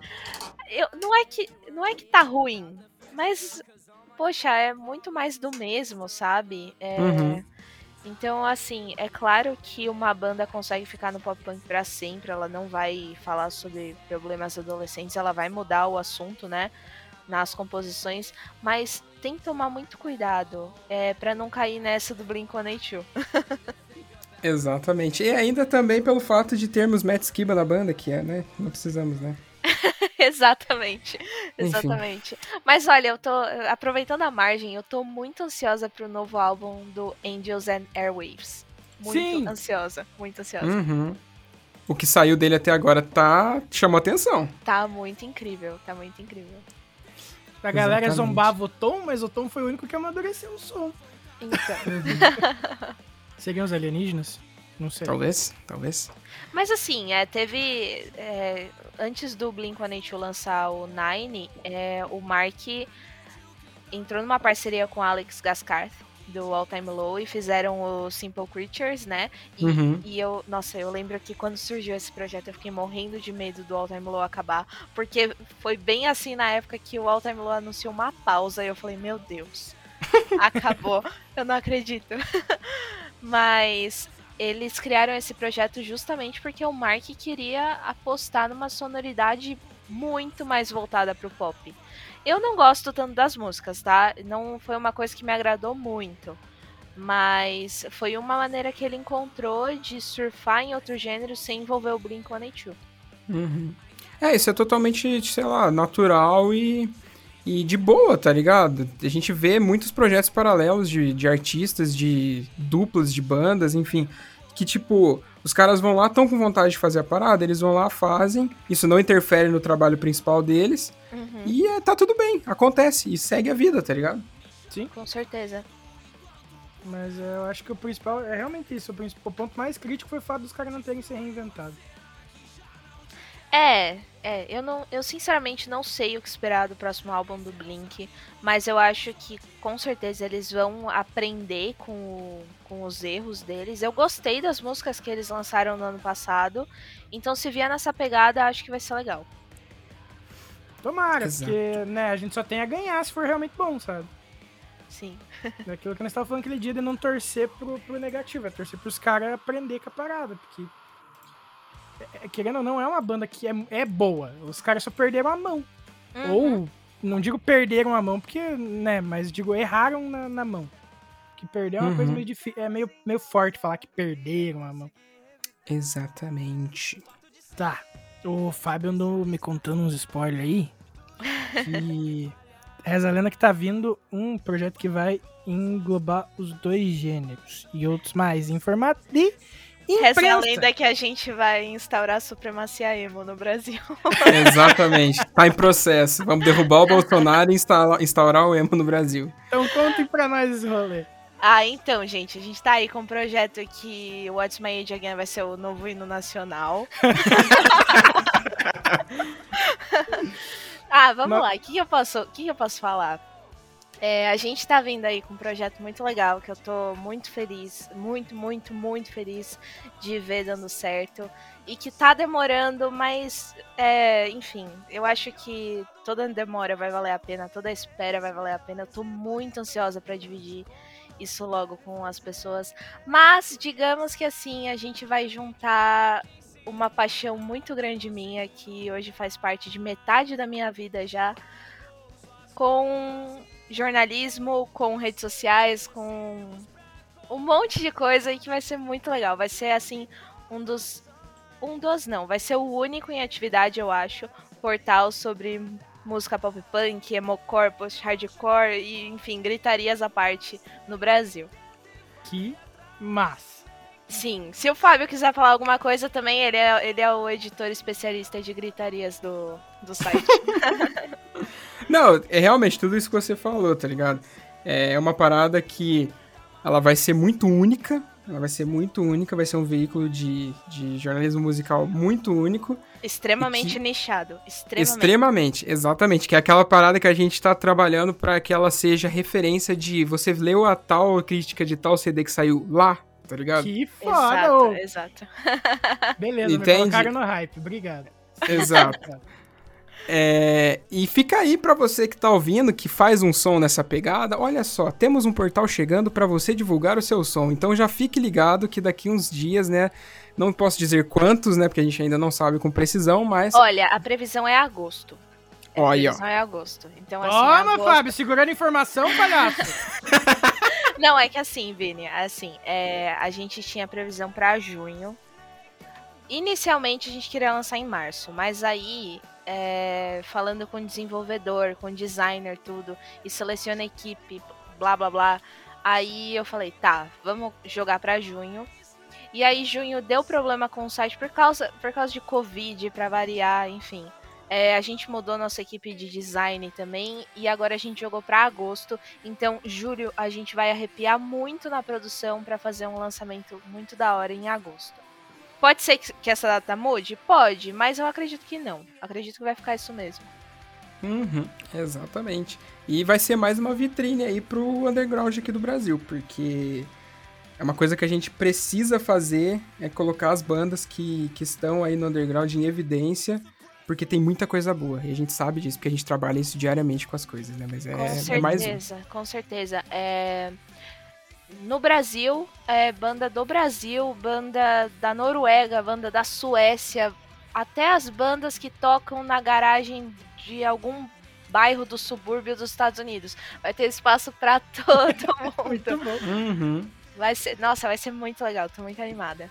Nossa, e sabe por que eu realmente empolguei por vocês, gente? Eu realmente fiquei feliz por vocês. Porque sabe uma parada que isso pode, tipo, com certeza eu acredito que vai trazer junto, que é o fato de incentivar aquela galera que, tipo, gosta do som, quer fazer o som, mas, por exemplo, ah, não tá em evidência, vou, vou tocar pra quem? Sabe como? Uhum. Tipo, quem vai ouvir? Aí é- Exato. e tem muita gente que não sabe que, que, que a cena tá rolando, tem muita gente que não conhece as bandas que tem, sabe o tipo de som que tem pra pessoa se encontrar na parada. Então, é- é- esse portal tem tudo pra, tipo, ajudar a galera a perceber que ela pode fazer o que ela quer, porque fazer com amor e fazer do jeito que é- a pessoa seja sua própria fã é, é essencial. E, tipo, é, é que nem aquela vibe que eu tava falando com você, Fábio, de escrever emo, tá ligado? Que é uma parada que eu não Uhum. fazia há muitos anos. E, tipo, sabe qual é? Eu acho, Sim. eu acho que. Nossa, velho, eu realmente. Desculpa, eu hypei aqui. É, é, foi sincero. Eu acho, Foi- eu acho o Fábio que, me conhece, foi sincero. Eu acho que, inclusive, ele vai vir num momento muito bom, porque foi ótimo a Olivia Rodrigo ter lançado Good For You e as pessoas entrarem numa discussão insana sobre ela estar voltando com a música emo, reviver o pop punk. É, vai- olha, a gente pegou um timing absurdo pra Uhum. isso agora, porque não é nada disso e vai ser ótimo ter um espaço pra explicar tudo isso e pra mostrar pras pessoas que tem uma galera muito massa fazendo um trabalho assim incrível que Uhum. o pop punk não morreu coisa nenhuma, o emo não morreu coisa nenhuma. Ai, vai ser legal, vai ser legal. Nossa, isso é muito. Deus, já que eu só tô, empolgado. né? Enfim.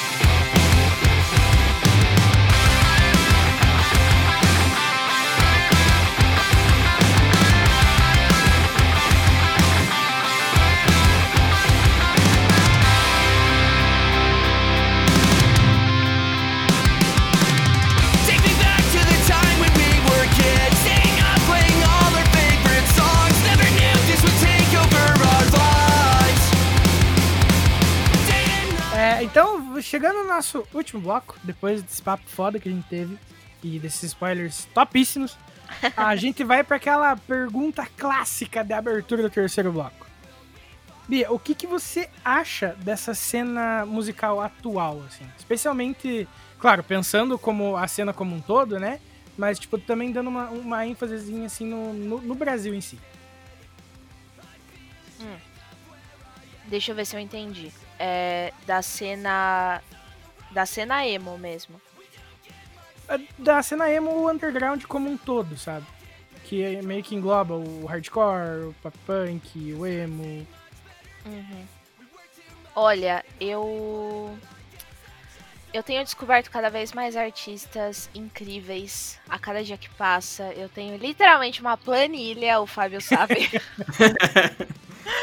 e, e tá sendo muito legal, assim. Eu acho que, inclusive, a pandemia da Covid-19 vai impactar é, musicalmente muitos artistas é, dessa cena em específico de uma forma muito interessante. A gente teve aí a primeira música do All Time Low, é Once in a Lifetime, que ela vem com uma pegada, uma letra assim mais pra baixo, um negócio assim mais triste sobre se arriscar, sobre fazer, tomar escolhas que você talvez se arrependa. E essa é a sensação que a pandemia tá deixando em todo mundo. Então eu tô muito ansiosa para ver o que vai vir por aí das bandas, o que, o que as pessoas tiraram de 2020 e entraram no estúdio e gravaram. Eu tô muito ansiosa para isso e eu tô muito feliz de ver é, o, o pop punk sendo bem aproveitado por nomes tão talentosos, tão talentosos por uma galera jovem que tem coisa pra falar, que tem música pra cantar, que tem show pra fazer, que tem assim.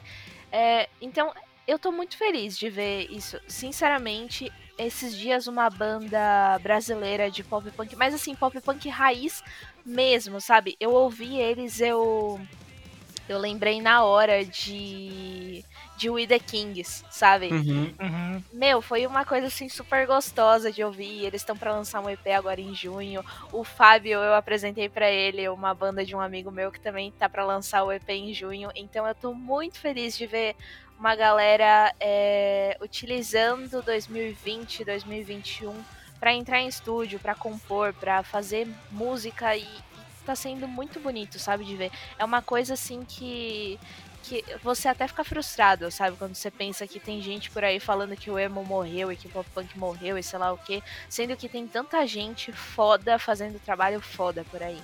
Então eu tô muito feliz, de verdade. Eu acho, falando de novo, que as plataformas de streaming de música abriram um espaço gigante pra essa galera nova. Perfeito. Tomara. Uhum. A gente E vamos aproveitar, né? Uhum, Exatamente. exatamente. Até porque agora não tem mais aquela folia daqueles amigos truzeira da gente dizer, ai, eu nem curto emo, meu, para de falar isso. É? Não tem mais aquela vibe de, de- de- de ter vergonha de dizer que curtia emo. E zoar os coleguinhas, tipo eu, que era zoado pra caralho por curtir, gostar e tudo mais. Ai, olha, eu sou zoada até hoje e assim, Hum. eu não tô nem aí. Eu, eu, eu cortei a minha franja de novo, eu resolvi voltar pros meus 16 anos de novo. Afinal, eu nunca deixei de consumir esse estilo de música. E agora eu tô transformando essa paixão em negócio, né? Vamos ver, vamos ver se, se vai virar. E eu tô muito. Assim, eu não tô nem aí se as pessoas vão julgar ou não. Pra mim é assim uma realização pessoal enorme ter um espaço que são que é o Spotify, é o Deezer, é o YouTube, enfim, de procurar essas bandas que eu gosto e consumir isso e descobrir novos artistas porque, meu, vocês vão entender, é, era muito difícil ser emo quando era adolescente, porque a gente Sim. dependia da programação da televisão ou da música tocar no rádio, e, e era assim, uma bandinha ou outra só que tava ali se acotovelando com os pop mainstream, enfim, era difícil demais. Banda vir pro Brasil era difícil demais. Então eu tô aproveitando e, sei lá, se quiserem julgar, fica à vontade. Ô, e era difícil até você achar o material, né? Porque eu lembro que, tipo assim, eu tava comentando com o Fábio isso hoje. Que eu, que eu meio que achei um álbum de uma banda que, chamada Sorry Figure, na, lá no, no catálogo da Caustic Records, um abraço cante. E tipo, cara, é uma parada que eu procurei muito, muito lá atrás, assim, é um álbum de 2006 e eu nunca achei. E eu fui achar agora, sabe? Tipo, depois de tempos, porque os caras também colocaram as músicas deles no Spotify meio que recentemente, sabe? Uhum. E eu acho muito foda que tem muita banda que, entre aspas, já acabou, já parou, encerrou as atividades e tudo mais, e as músicas ainda estão chegando no- nos meios de streaming, sabe? Então, Sim. cara, eu tô adorando demais essa vibe de poder ouvir, porque era uma parada que só dava pra ouvir no, no palco MP3. E quando o perfil Uhum. dos caras encerrou, cadê as músicas pra você baixar de novo, tá ligado? É, dificilmente você encontrava no YouTube. Uhum. E, gente, banda vir pro Brasil, como era difícil, meu. Como era difícil. Eu lembro que, que, que o Issues veio uma vez pro Brasil e assim. Nossa, eu fiquei super arrependida porque eu não consegui ir. E depois rolou o que rolou. Enfim. Uhum. É, Crown the Empire também, eu nem sei. Crown the Empire nem chegou a vir pro Brasil, mas o Dave saiu da banda, enfim. É, era muito difícil ser um adolescente emo. Agora tá muito mais fácil, então eu não vou deixar isso de lado, de verdade. Ninguém vai, ninguém vai. Quem, que uma pessoa esperta não vai deixar passar em branco esse negócio. Não, nem pode. deve, nem deve. Tem muito artista, de verdade, tem muito artista legal por aí fazendo música, música pop punk, música emocore, música post hardcore. Eu adoro post hardcore. Eu acho que desses core da vida é o meu gênero favorito. e, e vale ouvir. Eu vivo mandando banda pro Fábio no WhatsApp e falo, "Ó, olha o que eu achei aí, ouve. Uhum. é verdade. E é só coisa boa. Mas então vamos aproveitar que a gente tá falando sobre safras novas, antigas, vamos pro nosso momento indicação. Ai, que Que- delícia. Isso! E vamos começar com você então, Bia. Se você quiser indicar pra galera aí som, é, filme, série, jogo, livro, enfim, qualquer produto aí, fica à vontade, começa aí. Nossa, tá, eu vou indicar. É... Vão ouvir o novo álbum do Chunk no Captain Chunk, gente, quando sair, por favor. Eu amo demais eles. É muito bom a gente celebrar a volta deles. É, Tem essa banda pop punk que lançou álbum em janeiro e eu tô viciada. O nome deles é Brook Lane. Eles são incríveis também.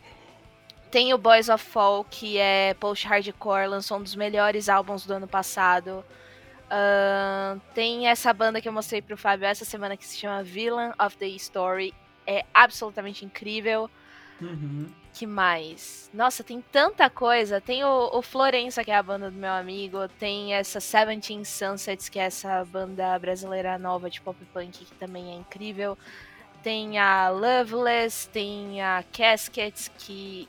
Essa Caskets, inclusive, ela é bem amiga do Normandy e ela tá com um som assim mais puxado pra.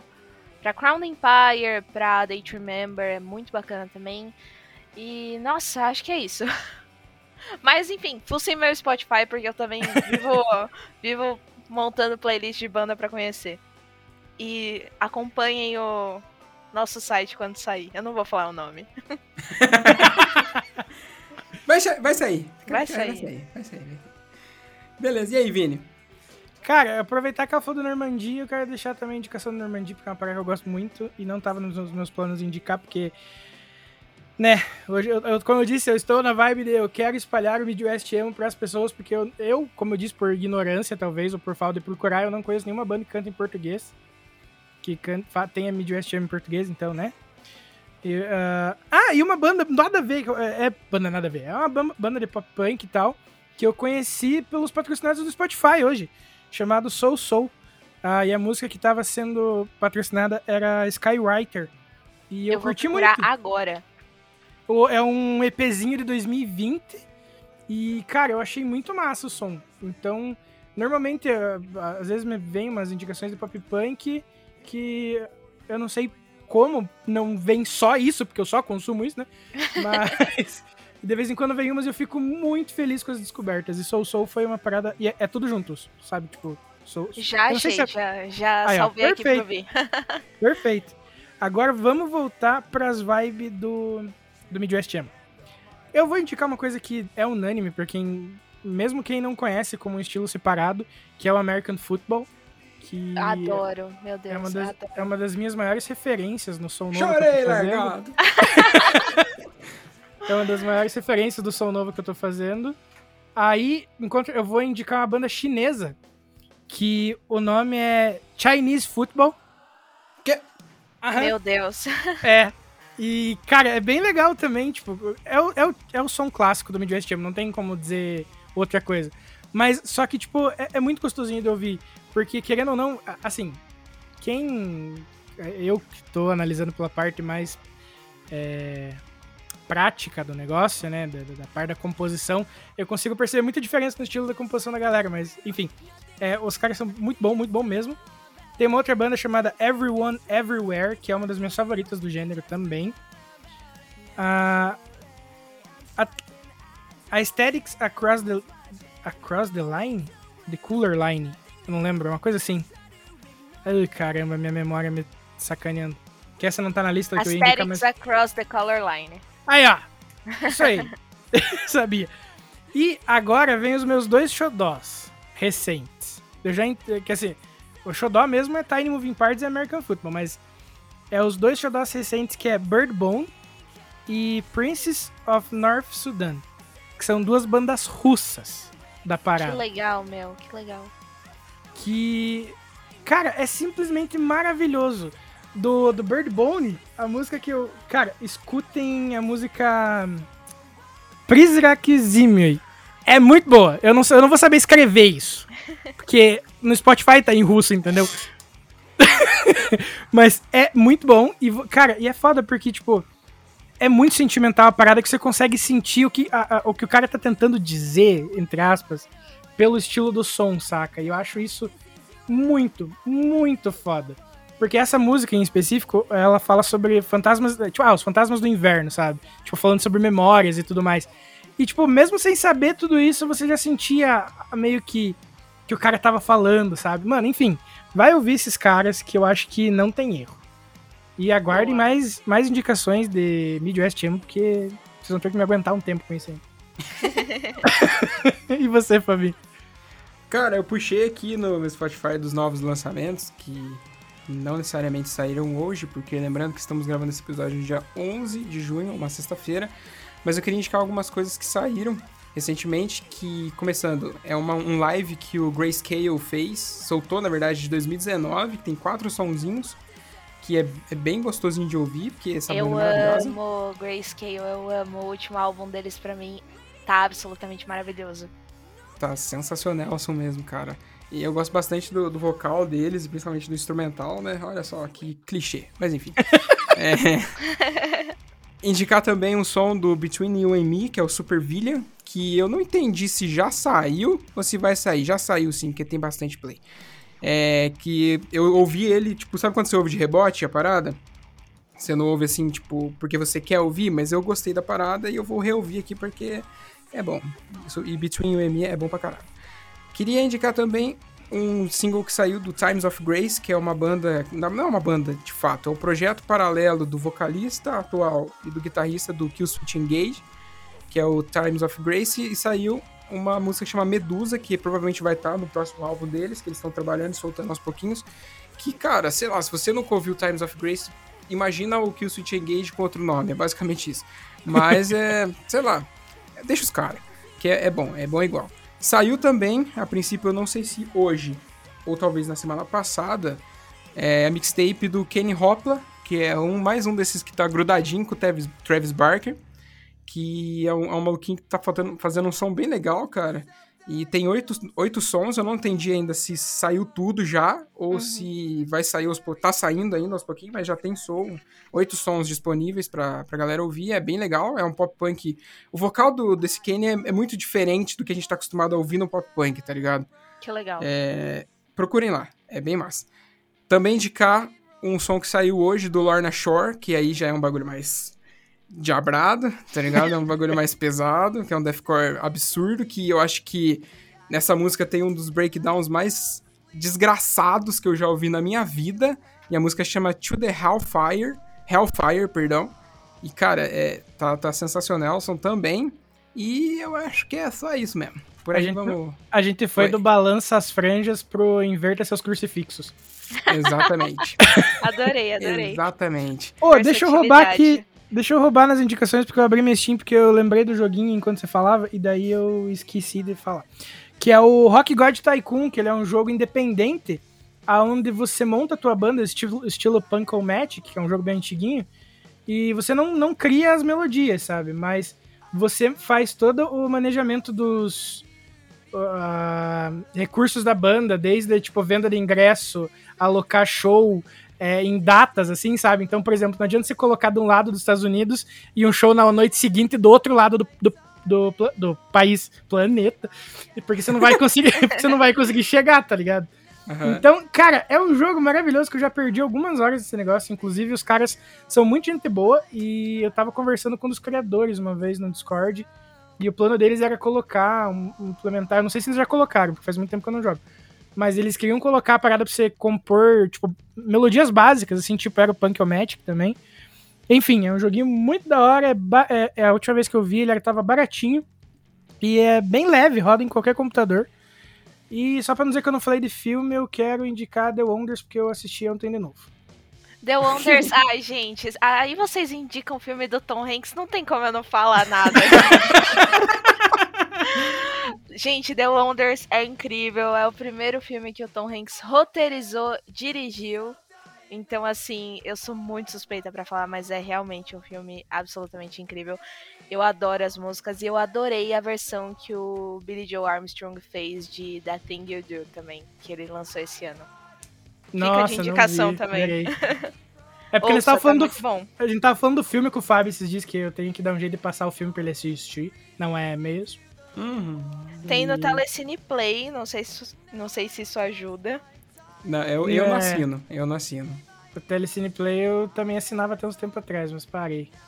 Ah, a plataforma deles me dava muito problema no celular. Enfim. e, mas, cara, é um filme maravilhoso. Vai lá, não tem uma música ruim que você não vai querer fazer cover depois. Eu, inclusive, tenho os meus escondidos por aí. Uns cover maroto, especialmente ao My Own Dreams, que realmente eu- ele, tinha, ele tinha razão, eles tinham que regravar pro outro lado do disco. Assista o filme só entender a referência. Tchau! E acho que é isso. Ah, eu tenho que aproveitar que você falou da Rússia. Queria indicar uma banda de deathcore da Rússia também. Achei que você indicava Boa. vodka, eu já fiquei, quê? Indicar o quê? Uma vodka? Não, não bebo, rapaz, você sabe disso. Mas. Não, não quer dizer que você não os- pode indicar. Ah, mas não, não seria meio estranho indicar, entende? Seria meio. Meio, meio inóspito. É verdade, você não tem consumido recentemente. Pegou a piada? Não. Humorismo, a gente vê aqui. Sai daqui. Mas eu queria indicar uma banda que chama Slaughter to Prevail, que é uma banda da Rússia de deathcore, que eles lançaram recentemente, eu acho que na, na semana passada, um single que chama Baba Yaga, que tá absurdamente foda. E ele, o vocal deles é um cara que, que figura aí pela internet, com memes e os caralho, que é o Alex Terrible. Que ele faz cover de músicas pop berrando. E só berrando, tá ligado? Que E, tipo, legal. num- num ponto que você não entende a letra, mas você sabe que ele tá cantando aquela música, obviamente, por causa da melodia, tá ligado? Uhum. E ele tem cover, se não me engano, de Britney Spears, de Lady Gaga, tem umas paradas muito loucas. E é, é bem massa, mas essa música aí é mais uma que tem um breakdown que parece que a sua cabeça vai sair do corpo, rodar o Brasil inteiro e voltar depois. Mas. Oi, acho que agora acabou. Não, uma dica importante baseada no que a gente acabou de falar, na verdade. Não, não chega a ser bem uma dica, mas. Cara, não tenha preconceito linguístico com música. Não é porque não tá em inglês que não é bom. Não é porque tá em português que é ruim. Não é porque tá, sei lá, em russo, que é uma parada que você não deve ouvir. Tá ligado? Procurem, tipo, escute se você achar legal, vá atrás das letras, vê se há alguma coisa que, que você concorda, né? Que é, tem a ver com você também. Isso não vai é, apostar, é, tipo, escutar letras é, que falem umas abobrinhas gigantescas, assim, sobre política e defenda discursos ridículos, assim, dando como exemplo, né? Mas, em- Uhum. mas vá atrás, escute, cara, tem muita coisa boa em, outra, em outros idiomas que vale muito, muito, muito mesmo a pena você ampliar esses horizontes. Exatamente. Eu acho que eu usei até um exemplo disso é, no penúltimo episódio com o Fabrício, que é do Despiser Icon, que eles cantam deathcore em francês. Uhum. Que legal. Que, cara, é tipo, é, é- eu vou, repetir o, o- a fala que eu fiz na, naquele momento. Que pelo fato de você estar com o ouvido amaciado pra esse tipo de coisa, mesmo o cara estando cantando do jeito mais filha da puta possível, você entende o que ele tá falando, tá ligado? Uhum. Agora, se você escuta o gênero em outra língua, a tua, a tua curiosidade ela flora pra saber o que tá acontecendo ali, porque você não tá entendendo, tá ligado? Uhum. Se você escuta em inglês ou escuta em português, você sabe o que tá acontecendo. O cara bate no microfone. Você sabe o que tá acontecendo ali, tá ligado? Agora, os caras cantando em francês, mano, você, tipo, o francês não é uma língua fácil, tá ligado? Sim. Não é uma língua fácil. E aí, pra- tipo, falada, mesmo cantada, tipo, num, num tom normal e tal. Agora, imagina ela berrada, enfim. Fica aí de indicação também, foda-se. E sem Boa. falar que pra quem gosta de compor, por exemplo, é muito foda você ver, porque a métrica dos caras, por causa do idioma, é completamente diferente, saca? Uhum. Cara, no russo é muito engraçado. eu Juro, no começo eu achei engraçado e depois me apaixonei. Porque, tipo, eu tô curtindo um som num, num idioma que eu não sou familiarizado com o alfabeto. Você tá entendendo isso? Sim. E, cara, soa tão gostosinho, o jeito. As métricas são completamente. Tipo, soa do estilo, mas você vê que é totalmente diferente por causa da adaptação pra língua, sabe? Pras rimas. Uhum. da- da- Mano, eu acho muito foda. Eu acho que só enriquece culturalmente mesmo também quem gosta de escrever, por exemplo. Exato. Exatamente. Mas é isso. Mais uma vez, muito obrigado pra você que ficou com a gente nesse papo sensacional que rolou hoje. Lembrando que a sua audiência, a sua amizade e a sua companhia são de extrema importância pra nós. Certo, Vinícius? Exatamente, a gente não cansa de falar e a gente vai repetir, mesmo que soe clichê, mesmo que pareça Ctrl-C, Ctrl-V do último episódio, não é, porque sou eu que edito, eu posso garantir que não é. Então, então assim, a, pra gente é muito, muito gratificante quando vocês vêm trocar ideia sobre um tema, ou seja concordar ou discordar, não, não, não é questão de ego em si, sabe? Mas é a parada de, tipo, saber que a galera tá ouvindo e quer entrar na nossa discussão. Não quer deixar a gente falando sozinho, porque a gente não é ninguém para falar sobre uma parada como se fosse a maior verdade. Então, a gente adora discutir esses assuntos com vocês para saber a opinião de vocês também. Então, quando vocês vêm, a gente se sente muito, muito realizado mesmo. Sabe? Faz valer a pena a- as horas da madrugada que a gente fica editando, planejando pauta, enfim. É, de verdade, do fundo do meu coração, só tenho a agradecer. Vocês são foda, vocês são incríveis. E, bicho, se eu pudesse, eu gravava um episódio com cada ouvinte, mano. De verdade, porque vocês são muito foda. Exatamente. E né, lembrando que não podemos deixar de agradecer também. Bia, muito obrigado por ter colado aqui com a gente, falado um pouquinho da sua vida, falado um pouquinho sobre os seus gostos, sobre a sua rotina. Quando quiser voltar, as portas estão abertas. E é isso. Muito obrigado. Ai, gente, eu gostei muito, muito obrigada pelo convite. Foi ótimo e, por favor, me chamem pros próximos, eu já quero voltar. Beleza. Muito bom. Fábio, Feito. Oi. e agora me conta uma coisa. É. Onde é que a gente tá? Olha, rapaz, vou falar pra você. Vou falar rapidamente assim, ó. Não, não pensa que eu tô pensando assim, ó. Você não tá nem me enrolando assim, pra abrir a lista, né? Não, claro que não, mano. Porque eu vou falar Aham. a verdade pra você assim, ó. Eu tenho que fazer o bagulho pensado. Entende? Aham. Tem que ser um negócio muito, muito bem organizado, muito bem elencado. Isso. Pra dizer pra você que a gente tá no Spotify, no Google Podcasts, no Cashbox, no Breaker, na Radio Public, no Anchor, no Deezer. Também estamos no nosso server lá no Discord, se você quiser entrar, ele está na nossa link, no link da nossa bio, do nosso Instagram. E também estamos agora no site Roxinho fazendo lives todas as terças, quintas e domingo. Às vezes pode falhar no dia, pode falhar no dia por momentos técnicos, talvez não sei. As coisas acontecem e a nossa rotina a gente não tem total controle, ok? Mas a gente tá lá no canal da, da, Twitch também, o link também está lá no nosso, na nossa bio, é só clicar, seguir a gente e curtir. E, Se Fábio, fode aí, otário. eu vou fingir que você não me enrolou pra abrir a lista do, do Anchor, tá? Claro Seu que bem não. desgraçado. Porque quando é comigo, você não quer saber. Se me pega desprevenido e vambora. Não, tá É bom. assim que funciona, papai, é Não, assim que bem, funciona. tudo bem. Não, tudo bem, tudo bem. Ju- Justiça a gente não vê por aqui, obviamente, né? Ok. Mas enfim, muito obrigado mais uma vez pra quem ficou aqui com a gente. Vocês são foda. Muito obrigado mais uma vez, Bia. Quinta-feira que vem estaremos de volta com toda a certeza do mundo. Até lá. Tchau, tchau. Até, tchau, falou! tchau. Tudo bem, vem que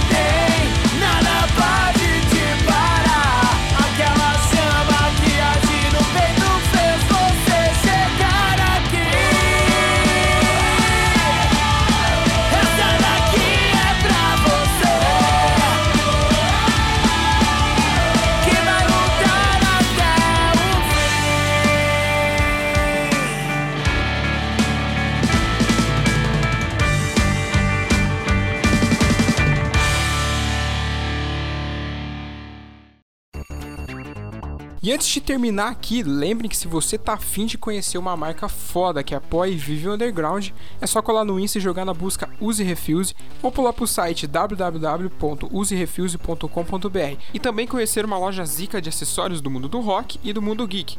Cola lá no arroba Armazém do Rock que é sucesso demais. Perde tempo não, falou!